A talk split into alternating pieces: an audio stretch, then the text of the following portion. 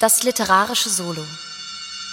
Podcast vom Schauspiel Wuppertal. Tischlein deck dich, Esel streck dich, Knüppel aus dem Sack. Gelesen von Stefan Walz. In einem kleinen Städtchen lebte ein Schneider mit seiner Familie. Vater, Mutter und drei Söhne. Letztere wurden sowohl von den Eltern als auch von sämtlichen Einwohnern des Städtchens nicht nach ihren Taufnamen genannt, sondern der Lange, der Dicke und der Dumme. Der Lange wurde ein Schreiner, der Dicke ein Müller, der Dumme ein Drechsler. Als nun der Lange aus der Lehre kam, wurde sein Bündel geschnürt und er in die Fremde geschickt, und er zog wohlgemut mit langen Schritten zum Tore des heimatlichen Städtchens hinaus. Lange Zeit wanderte der Bursche von Ort zu Ort und konnte keine Arbeit bekommen. Da nun sein ohnehin knappes Reisegeld zu Ende ging und er keine frohe Aussicht hatte auf Arbeit und Verdienst, so wurde er traurig und ging kopfhängerig auf seinem Wege weiter. Dieser führte just durch einen stillen, schönen Wald, und wie der Bursche so eine Strecke hinein war, begegnete ihm ein kleiner, etwas wohlbeleibter Mann, der ihn gar freundlich grüßte, stehen blieb und fragte Na, Bürschlein, wo hinaus denn? Siehst ja gar traurig aus, was fehlt dir denn? Mir fehlt Arbeit, sprach der Bursche treuherzig. Das ist meine ganze Trauer. Ich bin schon lange gewandert, hab kein Geld mehr.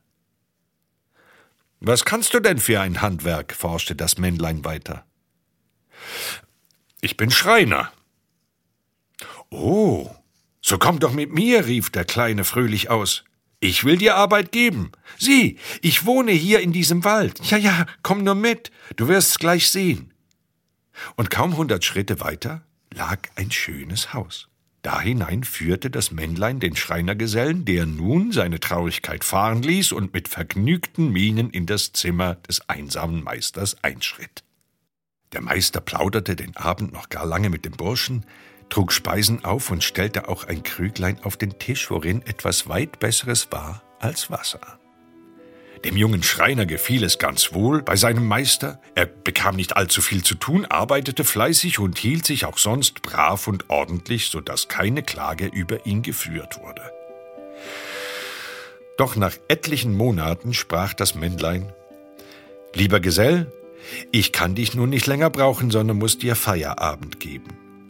Und mit Geld kann ich dir deine Arbeiten, die du mir getan, auch nicht belohnen, aber ich will dir ein schönes Andenken geben, das dir mehr helfen wird als Gold und Silber. Und dabei reichte er ihm ein allerliebstes kleines Tischchen und sprach weiter So oft du dieses Tischlein deck dich hinstellen wirst und dreimal sprechen Tischlein decke dich, so oft wird es dir diejenigen Speisen und Getränke zum Mahle darbieten, die du nur wünschen magst. Und nun lebe wohl und gedenke fein deines alten Meisters. Ungern verließ der Geselle seine bisherige Werkstätte, er nahm betrübt und froh zugleich das wundertätige Tischlein aus den Händen des Gebers und zog, noch vielmals dankend, ab und lenkte seine Schritte der lieben Heimat zu. Unterwegs bot ihm das Tischlein, so oft der Bursche die Zauberformel nur sprach, seine reichen Genüsse. Da standen im Nu die feinsten Gerichte, die edelsten Weine darauf, und alle Gefäße waren von Silber, und darunter glänzte das feinste schneeweiße Tischgedeck. Auf seiner letzten Herberge, ehe er heimkam, gab er es seinem Wirt aufzuheben. Da er aber vorher nichts im Wirtshaus gezehrt, sondern sich mit dem Tischchen eingeschlossen hatte, so hatte der Wirt ihn belauscht durch eine Ritze in der Brettertür und hatte des Tischleins Geheimnis entdeckt. Daher war er über alle Maßen froh, dass er das Tischlein in seine Verwahrung bekam und freute sich mächtig über die herrliche Eigenschaft desselben. Er ließ sich's ganz trefflich behagen vor der kleinen Tafel und sann dabei nach, wie er sich auf die beste Weise das Tischchen aneignen möchte. Da fiel ihm bei, dass er ein ganz ähnliches Tischchen besitze. Der schlaue Wirt versteckte daher das echte Tischlein und stellte das andere, unechte, am andern Morgen dem Gesellen zu, der sich ohne Bedenken damit belud und nun fröhlich seiner Heimat zueilte. Mit Freuden grüßte der lange Schreiner daheim die Seinen und entdeckte sogleich seinem Vater die köstliche Bewandtnis, die es mit dem Tischchen habe. Der Vater zweifelte stark, der Sohn aber stellte es vor sich hin und sprach dreimal Tischlein, decke dich. Aber es deckte sich nicht. Und der ehrliche Schneidermeister sprach zu seinem Sohne Du dummer Hans, bist du darum in der Fremde gewesen, deinen alten Vater zu huzen? Geh, lass dich nicht auslachen. Der lange Schreiner wusste keinen Rat, wie es nun so einmal mit dem Tisch in die Quere gehe. Er probierte noch allerlei, aber es deckte sich nicht wieder und der Lange musste wieder zum Hobel greifen und arbeiten, dass die Schwarte krachte. Unterdessen war der dicke Müller auch aus der Lehre gekommen und wanderte fort in die Fremde. Und es fügte sich, dass dieser ebenfalls denselben Weg nahm, auch das nämliche kleine Männlein fand und von ihm in Arbeit genommen wurde. Das Waldhaus war aber jetzt eine Mühle. Als der junge Mühlknappe eine Zeit lang brav, treu und fleißig in Arbeit gestanden hatte, schenkte ihm sein Meister zum Andenken einen schönen Esel und sprach Nimm zum Abschied noch eine kleine Gabe, die dir, obgleich ich dir deine Arbeiten nicht mit Geld belohnen kann, doch mehr nützen wird als Gold und Silber.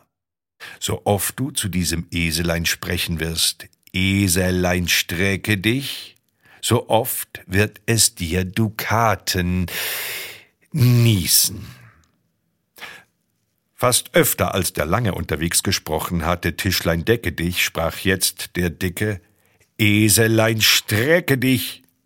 Und da streckte sich's und ließ Dukaten fallen, dass es rasselte und prasselte. Es war eine allerliebste Sache, die blanken Goldstücke. Aber auch der Müllergeselle kam mit seinem Esel in die Herberge des betrüglichen und schlauen Wirtes, ließ auftafeln, bewirtete, wer nur bewirtet sein wollte, und als der Wirt die Zeche forderte, sprach er Ach, ähm, harret ein wenig, ich will nur erst Geld holen nahm das Tischtuch mit, ging in den Stall, breitete es über das Stroh, darauf der Esel stand, und sprach Eselein, strecke dich! Da streckte sich der Esel und nieste, und es klingelten Dukaten auf dem Tuche. Draußen aber stand der Wirt, sah durch ein Astloch in der Türe und merkte sich die Sache. Am andern Morgen stand zwar ein Esel da, aber nicht der rechte, und der Dicke, keinen Betrug ahnend, setzte sich heiter auf und ritt fort. Als er zu seinem Vater kam, verkündete er ihm auch sein Glück und sprach, als alle die seinen froh verwundert den Esel umstanden, Nun habt Achtung!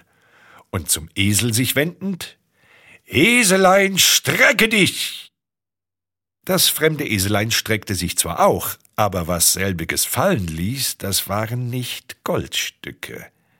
Der Dicke wurde von allen fürchterlich ausgelacht und musste fortan wieder arbeiten und im Schweiß seines Angesichts sein Brot essen. Es war nun wieder ein Jahr verflossen und auch der Dumme hatte seine Lehrzeit überstanden und zog als ein wackerer Drechsler in die Fremde. Recht mit Fleiß nahm er denselben Lauf wie seine Brüder und wünschte sehr, bei jenem kleinen Männlein auch in Arbeit zu kommen, da dasselbe so schöne Sachen zu verschenken hatte. Richtig gelangte auch der Drechslergeselle in den gewissen Wald, fand die einsame Wohnung des Mäntleins, und auch ihn nahm es als einen fleißigen Burschen gerne in Arbeit. Nach etlichen Monaten hieß es jedoch wieder Lieber Gesell, ich kann dich nun nicht länger behalten, du hast Feierabend. Zum Abschied sprach das Männlein Ich schenkte dir gerne auch wie deinen Brüdern ein schönes Andenken. Aber was würde dir das helfen, da sie dich den Dummen nennen? Dein langer Bruder und dein dicker Bruder sind durch ihre Dummheit um die Gaben gekommen. Was würde es erst bei dir werden? Doch ähm, nimm dieses schlichte Säcklein. Es kann dir sehr nützlich werden. So oft du zu ihm sagen wirst, Knüppel aus dem Sack, so oft wird ein darin steckender wohlgedrehter Prügel herausfahren zu deinem Schutz, deiner Wehr und Hülfe, und dieser wird so lange ausprügeln, bis du gebieten wirst, Knüppel in den Sack. Der Drechsler bedankte sich schön und zog mit seinem Säcklein heimwärts. Und so kam er denn endlich bis an jene Herberge, wo der arge Wirt seine Brüder um das ihrige betrogen hatte und jetzt herrlich und in Freuden lebte, aber dennoch immer ein Gelüst hatte, sich vom Gut der Reisenden etwas anzueignen.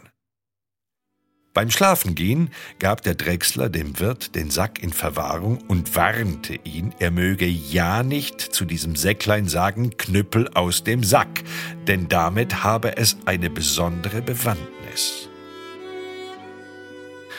Jedoch dem Wirt gefiel sein Tischlein und Eselein zu wohl, als dass er nicht noch ein drittes wundertuendes Gegenständlein hätte so heimlich wegfangen mögen. Er konnte kaum die Zeit erwarten, bis der Gast sich zur Ruhe gelegt hatte, um zu sprechen. Knüppel aus dem Sack.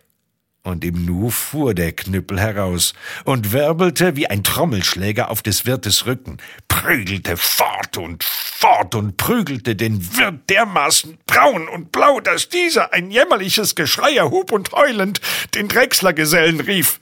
Dieser sagte, Wirt, das geschieht dir recht, ich warnte dich ja. Du hast meinen Brüdern das Tischlein decke dich und das Eselein strecke dich gestohlen. Der Wirt kreischte, ach, helft mir nur um Gottes Willen, ich will alles wieder rausgeben, das Tischlein und das Eselein, ach, ich falle um und bin tot. Jetzt gebot der Geselle, Knippel in den Sack. Und da kroch das Prügelein im Nu wieder in den Sack.